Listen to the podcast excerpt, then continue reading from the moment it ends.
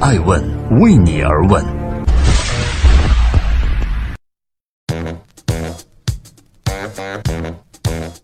Hello，大家好，今天是二零一八年十二月二十五日，星期二。爱问人物创新创富，欢迎大家的守候。今天我们来聊一聊魏应周。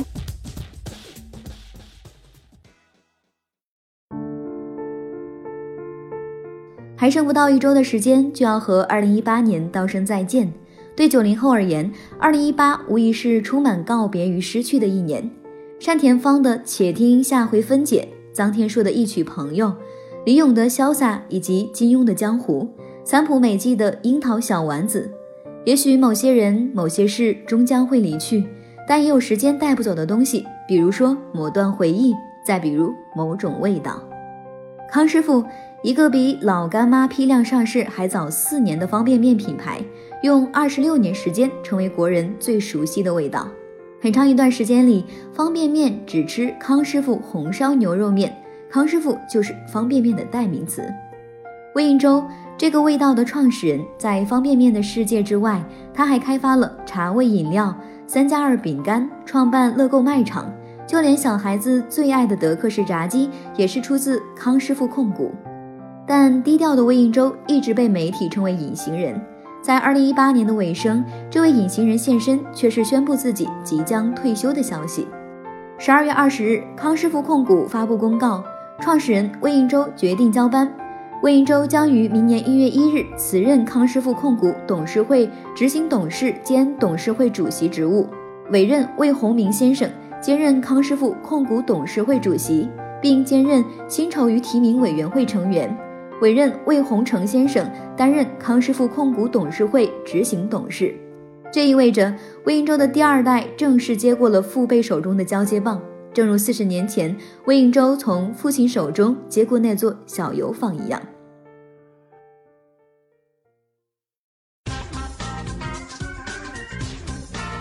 欢迎继续聆听《守候爱问人物》，爱问人物创新创富。魏应周的早餐上只有泡面。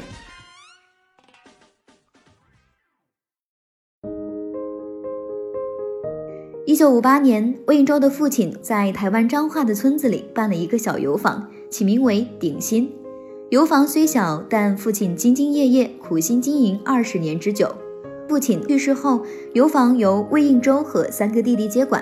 四兄弟将原来的鼎新更名为鼎新，也就是今日我们所熟知的鼎新国际集团的前身。魏应州是四兄弟里的老大，负责统筹规划。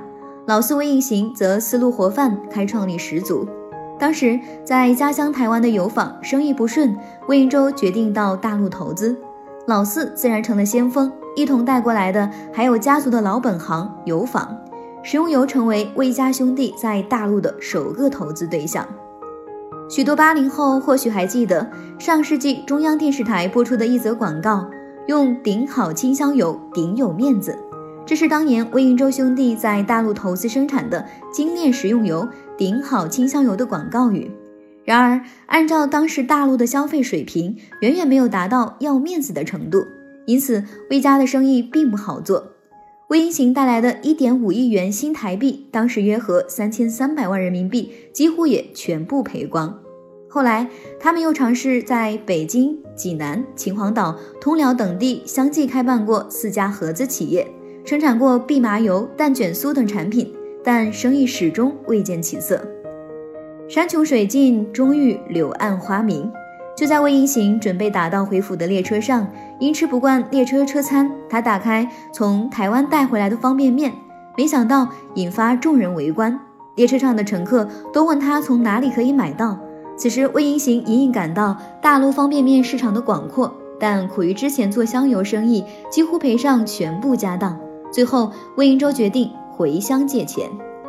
一九九二年，魏氏兄弟重回台湾，四处筹钱，终于筹得八百万美元。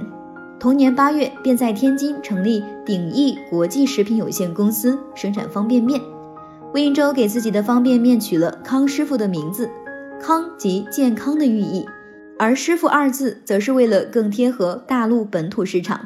在九十年代的北京，人们喜欢互称师傅，显得既尊敬又亲切。对魏应洲来说，投资八百万美元建厂无疑是背水一战。如若失败，不仅负债累累，更会令魏家声誉扫地。随着泡面量产成功，魏应洲在天津唯一的高档酒店召开了经销商订货大会。试吃后，经销商个个赞不绝口，订单也在两个月后如雪片般飞来。这时，魏应州已不再担心负债累累的问题，而是担心供不应求。限于当时有限的资金，工厂只有一条生产线，月产十几万包。不要说全国市场，就连天津本土市场，魏应州也无法满足。然而，魏应州坚持只保留百分之二十的产品在天津地区售卖，其余百分之八十一定要运送到全国铺货，以便打开康师傅在全国的知名度。除了数量分配，魏应洲亲自抓产品质量。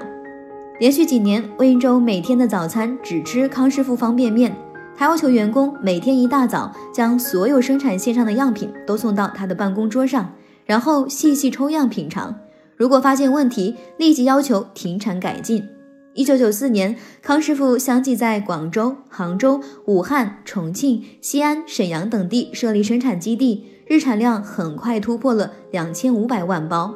与此同时，泡面销售量节节攀升，康师傅逐渐成为中国方便面的代名词。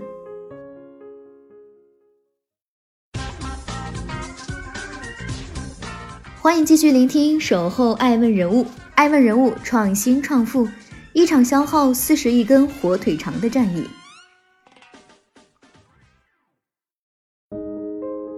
上世纪九十年代初的中国消费市场还是一片巨大的蓝海，而投身这片蓝海的远远不止魏应洲一人，还有当时台湾食品业和流通业老大统一。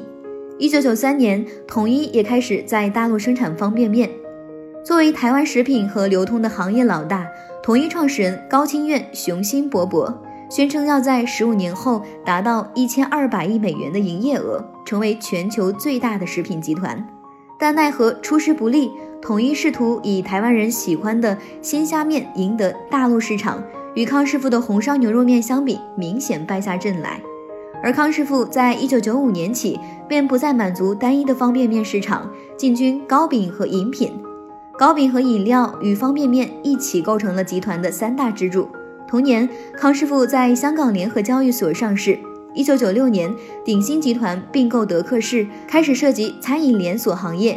一九九七年，鼎新国际集团在上海成立乐购超市，短短几年就在全国十个城市拥有了二十六家店面。在快消行业，经营模式和销售渠道的重要性不言而喻。因此，魏应洲不仅努力拓展产业，更在业界首创通路精耕的理念。提出渠道下沉，在一定程度上引领了中国快消品行业经营模式的发展。所谓通路精耕，就是指对通路客户，包括终端客户、批发客户以及经销商的过程管理，是一套销售渠道操作系统。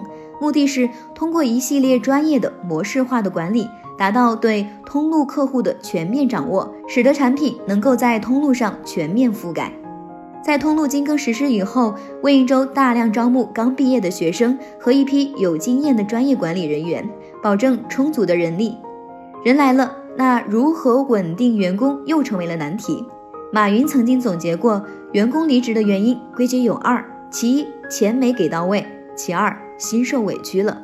而魏应州利用非常有效的人力资源管理流程，保证人员奖法得当。同时，也让员工看到了与企业一同成长的光明未来。加上康师傅既有的专业销售和市场管理经验，使得公司员工对公司实行战略的认同度都非常高。当时有一种说法流传甚广：康师傅能在两周之内完成新产品在全国范围内从城市到乡镇夫妻店的分销。这意味着康师傅与统一在竞争中具备更强的渠道优势。二零一三年，康师傅与统一进行了一场方便面大战，只不过这场战争消耗的不是弹药，而是火腿肠。统一董事长罗志先曾透露，两家公司共消耗掉四十亿根火腿肠，用在消费者购买方便面时作为附赠品。在市场和竞争对手的刺激下，康师傅先后在全国十三个城市建立了一百一十四条方便面生产线，日产方便面达到二点五亿包。年销量方便面六十五亿包，平均每个中国人一年要吃掉五包，市场占有率为百分之四十七。魏应周成为了真正的中国面王。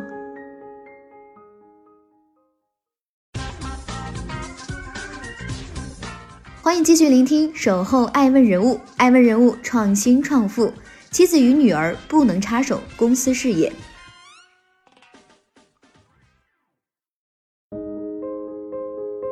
康师傅品牌在市场已然风生水起。二零零八年起，康师傅控股连续多年入选福布斯亚洲、亚太最佳上市公司五十强，但魏应洲本人则始终拒绝江湖留名，仍然保持着每天早上七点上班的习惯，多数时候晚上十二点还未离开办公室。然而，行事作风低调并不是魏应洲的特色。魏家兄弟四人都信奉谦虚做人的理念。但四人也都各有所长，老大魏应洲更擅长生产管理，决策果断，个性沉稳；老二魏应娇精于采购与成本控制；老三魏应冲以人事、财务管理见长；老四魏应行开创力十足，是最早到大陆创办制油厂，提出生产方便面的人。在鼎新成长的过程中，一般是由老四率先打开局面。再由哥哥们接手管理，进一步扩大经营规模。在魏应洲的统筹之下，魏应娇经营市场行销，魏应冲掌管财务管理，兄弟四人相互配合，一步步构建起整个鼎新国际集团的商业版图。在良好家风的影响下，魏应洲的两个儿子也按部就班地准备接过父辈手中的接力棒。作为魏应洲的长子。今年四十一岁的魏宏明手握英国伦敦大学国王学院学士学位、英国布奈尔大学硕士学位以及美国斯坦福大学硕士学位。弟弟魏宏成，也就是魏应洲的三儿子，本科毕业于伦敦帝国学院，并获得日本早稻田大学硕士学位、哈佛商学院 MBA 工商管理硕士学位。两个儿子早在十年前就进入集团，熟悉环境。大儿子魏宏明在二零零六年加入康师傅，至今已有十二年。三儿子魏宏成则在二零零七年时加入，并在二零一五年二月开始担任康师傅控股董事，期间促成了集团与星巴克、迪士尼等国际级战略伙伴的合作，推动了集团快消品市场研究体系 TMRS 的规划。为了家族企业的世代交替和后续发展，魏应洲的良苦用心可见一斑。其实早在台湾，兄弟四人就商定由魏家老大，也是现任鼎益控股公司集团董事长魏应洲出任鼎新国际集团总裁一职，成为集团内的最高决策者。此外，魏家兄弟还定下了不准妻子插手管事的家庭约定，甚至连女儿日后也不得接手公司事务。这些家规听起来似乎有些强硬，甚至不符合当代社会之标准。但这也恰恰反映了魏应洲性格的另一面。在集团内部，魏应洲一贯以集权军事的领导风格著称。当年的魏应洲带着五万大军冲杀市场，手下将领阵亡的不在少数。有这样的鹰派领导，员工自然也不敢懈怠，工作氛围紧张且充满挑战。尽管面临消费者需求升级、品牌自动下沉等行业危机。今年已经六十五岁的魏应洲仍旧亲自带兵上阵。截至今年十一月，康师傅三季度财报显示，前三季度实现营业收入四百九十八点五八亿元，同比增长百分之三点三二；净利润二十八点六亿元，同比增长百分之四十七点五八。如今，康师傅年营业额超过六百亿，覆盖九亿消费者。无论是魏应洲的鹰派作风，或是做人的谨慎低调。亦或是兄弟合力，每一环都指向着同一目标。鼎新集团会穿越市场的春夏秋冬，要随着时间增长而愈发枝繁叶茂。